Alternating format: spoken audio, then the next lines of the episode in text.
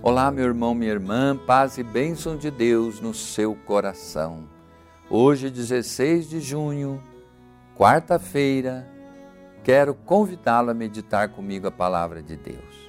Sou Dom Pedro Cipollini, bispo da Diocese de Santo André, que compreende todo o grande ABC, nossa Diocese de Santo André, com suas 106 paróquias e múltiplas comunidades, mais de 200 comunidades, vivendo a sua fé, caminhando no caminhar, iluminados pela palavra de Deus. Hoje, o Evangelho é de Mateus, capítulo 6, versículo de 1 a 6, 16 a 18.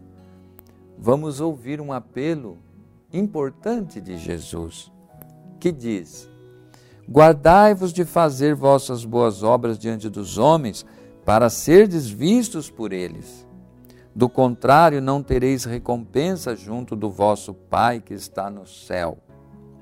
Quando, pois, dás esmola, não toques a trombeta diante de ti, como fazem os hipócritas nas sinagogas e nas praças, para serem louvados pelos homens. Em verdade eu vos digo, já receberam sua recompensa. Quando jejuares, perfuma a tua cabeça e lava o teu rosto. Assim não parecerá aos homens que jejues, mas somente o teu Pai, que está presente ao oculto, teu Pai que vê no lugar oculto, te recompensará. Palavra da salvação. Irmãos e irmãs, Jesus nos convida a termos um comportamento de humildade. Chamar a atenção para as próprias boas obras é tendência bastante comum entre as pessoas. Hoje é muito comum, tudo que se faz põe placa, tem que dizer quem fez. A pessoa que faz, se não é agradecida, reconhecida, aplaudida, ela fica triste ou revoltada. É orgulho e vaidade por isso, Jesus nos adverte sobre um perigo real por trás do mundo e do muito barulho. Pode esconder-se atitude falsa. Como exemplo, ele cita três ações: dar esmola, orar e jejuar. São coisas valiosas, desde que realizadas com reta intenção. Nós vemos como é comum no nosso ambiente, principalmente na política, Qualquer um que faz qualquer coisa boa, que aliás é dever, quer ser aplaudido, exaltado, reconhecido, alardeado.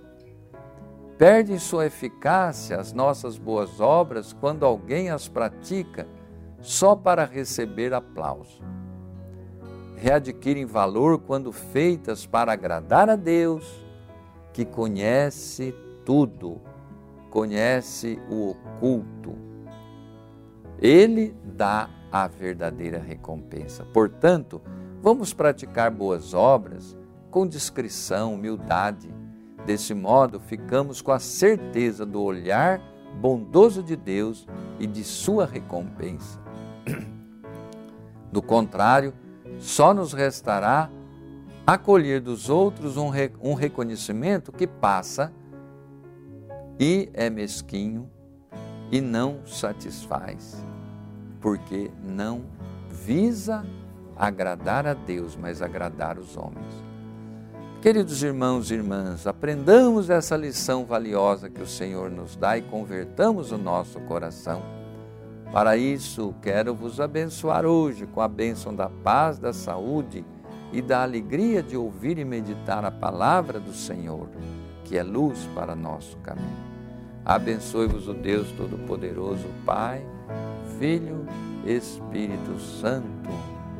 Amém.